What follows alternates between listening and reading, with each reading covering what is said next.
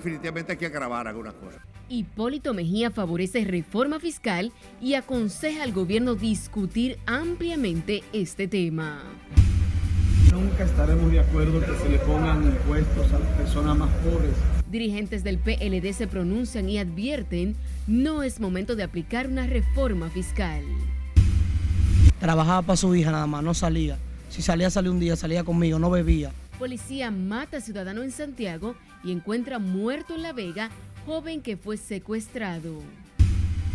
En otros países se ha experimentado con muy buenos resultados. Ministro de Interior y Policía defiende desarme policial y encuentra rechazo en distintos sectores del país.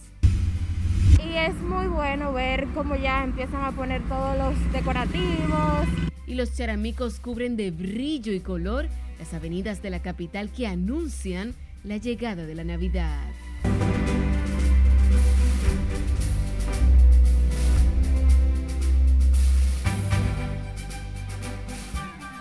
Buenas noches, soy Yaneris de León. Iniciamos esta emisión estelar con las informaciones de los hechos noticiosos más importantes del país. Hablemos del expresidente Hipólito Mejía, quien favoreció la implementación de una reforma fiscal integral, pero exhortó a manejar el tema con cautela para consensuar diversos aspectos que permitan evitar más cargas impositivas a la población. Jesús Camilo está en directo y nos completa esta historia. Buenas noches, pasamos contigo.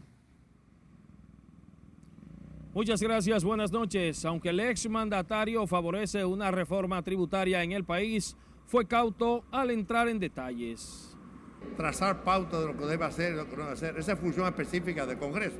El expresidente Hipólito Mejía ve factible la implementación de la reforma fiscal planteada por el gobierno. Sin embargo, condicionó que la misma debe aplicarse tomando muy en cuenta la realidad socioeconómica que vive el país. Yo pienso que hay cosas que hay que, hacer, pero en este momento cuando tú hablas de aumento del costo de la vida es muy problemático. Y aseguró que una eventual reforma debe aplicar nuevos gravámenes a los sectores más pudientes sin cargar con mayores impuestos a la clase más desposeídas del país. Pero definitivamente hay que agravar algunas cosas. Yo soy de opinión de que se grave el alcohol y todo eso. Yo soy de opinión de eso. En torno a una posible modificación a la Constitución, el exmandatario favoreció abordar todos sus artículos sin dejar de lado el tema de la elección presidencial. Yo estoy de acuerdo que se toque cualquier tema que sea, en cualquier área, hay que, hay que prohibir que, yo no estoy en, campaña ni, en aspiraciones, pero ¿por qué tiene que estar un candidato uh, con, facilidad y otro no? Debe estar exactamente igual, que se toque la constitución cuantas veces sea necesario. El expresidente Hipólito Mejía también se refirió al levantamiento de las medidas restrictivas en medio de la pandemia se mostró de acuerdo con la medida que exige estar vacunado al menos con dos dosis para acceder a lugares públicos y privados. Diversos sectores de la población debaten el tema sobre si es necesario o no implementar una reforma fiscal en el país. Es lo que tengo hasta el momento. Paso contigo al set de noticias. Gracias, Camilo. Legisladores de oposición calificaron como un globo de ensayo el proyecto de reforma tributaria con el que el gobierno busca corregir el déficit presupuestario estimado en un 3% para el próximo año. Nelson Mateo con la historia todo lo que vaya dirigido en esta circunstancia a afectar la clase media y la clase necesitada, la fuerza del pueblo no lo va a aceptar. La propuesta de reforma tributaria no es oficial, pero ya viajó con una asombrosa celeridad en las redes sociales. Fue hoy centro de debates en el Congreso Nacional. Porque más bien creo que se trata de un globo de ensayo para saber cómo cae la población y luego venir quizá con, con otras cosas más suaves para que la población lo acepte. El filtrado plan de reforma sugiere aumentar a un 35% el impuesto sobre la renta para los salarios superior a los 72 mil pesos. Que yo estoy de acuerdo con una reforma fiscal. Ahora, una reforma fiscal que no vaya a agravar el pan, ni la leche, ni el arenque, que vaya a agravar a los sectores de poder aquí. También fija en 2.500 el impuesto anual por marbete de los vehículos e incrementa el impuesto selectivo al consumo para las bebidas alcohólicas. Hemos visto en ese globo de ensayo que los sectores económicos más poderosos no se tocan, las ARS, las AFP, en fin, sectores económicos que reciben muchos ingresos. Que no es una reforma fiscal, es sin lugar a duda una revolución fiscal. El presidente de la Comisión de Hacienda de la Cámara Baja insiste en la necesidad de la reforma, pero descarta que la filtrada en redes sociales sea la oficial. Lamentablemente la reforma hay que hacerla, nadie ha querido asumir el costo político, pero el PRM y su presidente Luis Abinader han decidido van hacerlo y van a hacer la reforma. El documento de 94 páginas incluye además un impuesto del 1% al valor de las propiedades a partir de los 8 millones de pesos. Aquellas evaluadas entre 5 millones y 8 pagarán un 0.5% anual durante los próximos tres años. Nelson Mateo, RNN. A propósito de este tema, miembros del Comité Político del Partido de la Liberación Dominicana rechazaron la reforma fiscal promovida por el gobierno con el argumento de que el país no está preparado para asumir nuevos impuestos. Consideran que aumentar la carga impositiva en medio de la crisis generada por la pandemia sería un golpe mortal a la población.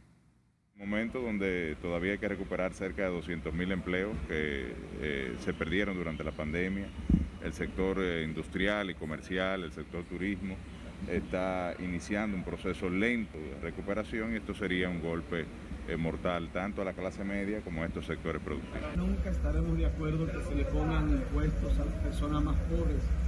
Ya de por sí tienen una situación muy difícil.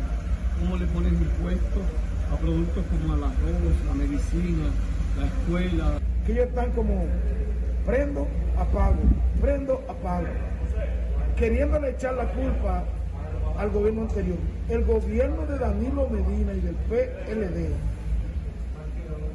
actuaron con responsabilidad. El fin de semana fue difundido en redes sociales y medios informativos un documento de 94 páginas con la supuesta propuesta de reforma fiscal que estudia el gobierno. El Comité Político del Partido de la Liberación Dominicana convocará para el día 30 del presente mes a su comité central para escoger a sus precandidatos presidenciales de esta organización. La decisión del PLD ocurre en momentos en que el miembro del comité político, Gonzalo Castillo, anunciará formalmente que no aspirará a la presidencia para el 2024.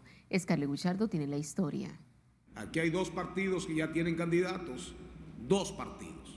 Será a finales de este mes de octubre cuando el Partido de la Liberación Dominicana validará las aspiraciones presidenciales de Abel Martínez, Francisco Domínguez Brito, Margarita Cedeño y Maritza Hernández. Así lo afirmó el secretario general del PLD, Charlie Mariotti, tras concluir la reunión del comité político. De aspirantes pasarán a ser precandidatos o precandidatas presidenciales el 30 de octubre. Ese mismo día, ese mismo día, eh, se habrá de presentar a la matrícula de nuestro comité central un pacto de damas y caballeros. En el encuentro que inició en horas de la mañana, encabezado por el presidente de la organización, Danilo Medina, no se abordó el tema de la reforma fiscal. Pura y simplemente la reforma fiscal no existe y lo que hay son ensayos. Lo que hay son ensayos, globos aerostáticos, meteorológicos, globos meteorológicos para tomar temperatura y hasta tanto la reforma del gobierno no la presente. Por otro lado, Mariotti reaccionó al anuncio de Gonzalo Castillo de no aspirar a la precandidatura presidencial del PLD. Respetando, respetando su derecho y felicitando y abrazando su, su amor y sus deseos de trabajar por su partido. En la reunión de hoy estuvieron presentes 40 de los 45 miembros del comité político y presentaron excusas Gonzalo Castillo, Julio César Valentín, Melanio Paredes, Domingo Contreras y Juan Ariel Jiménez. Es Carelet Guillardo, RNN. El expresidente de la desaparecida Cámara Contenciosa de la Junta Central Electoral, Salvador Ramos, planteó que ese órgano es el único facultado para organizar y supervisar las elecciones internas de los partidos, lo que garantiza mayor transparencia y respeto a la institucionalidad.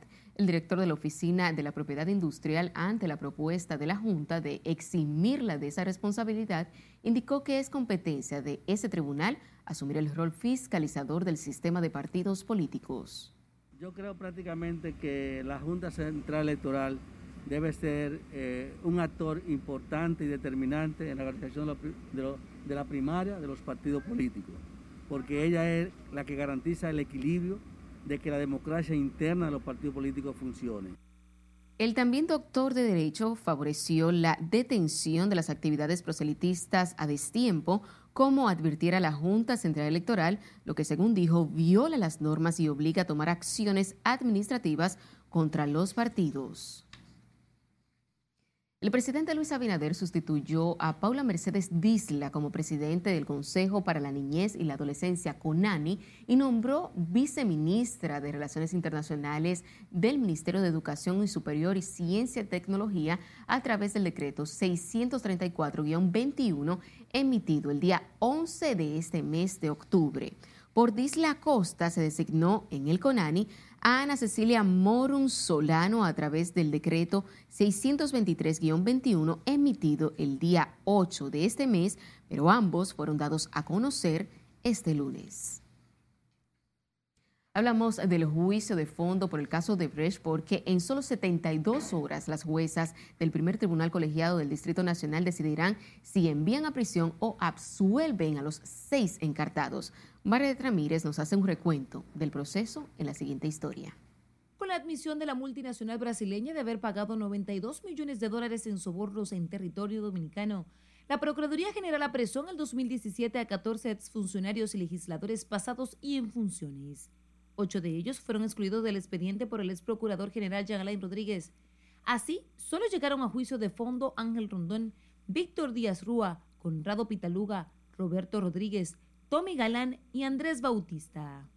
Quedaron fuera del expediente Temístocles Montaz, Fernando Castellanos, Alfredo Pacheco, Julio César Valentín, César Sánchez, Rudy González, Máximo de Olio y Radamés Segura y fue incluido Jesús Vázquez Martínez, quien luego fue favorecido con un no al lugar. El día 5 de noviembre del 2020 fue iniciado en el primer tribunal colegiado con la lectura de la acusación por parte del Ministerio Público.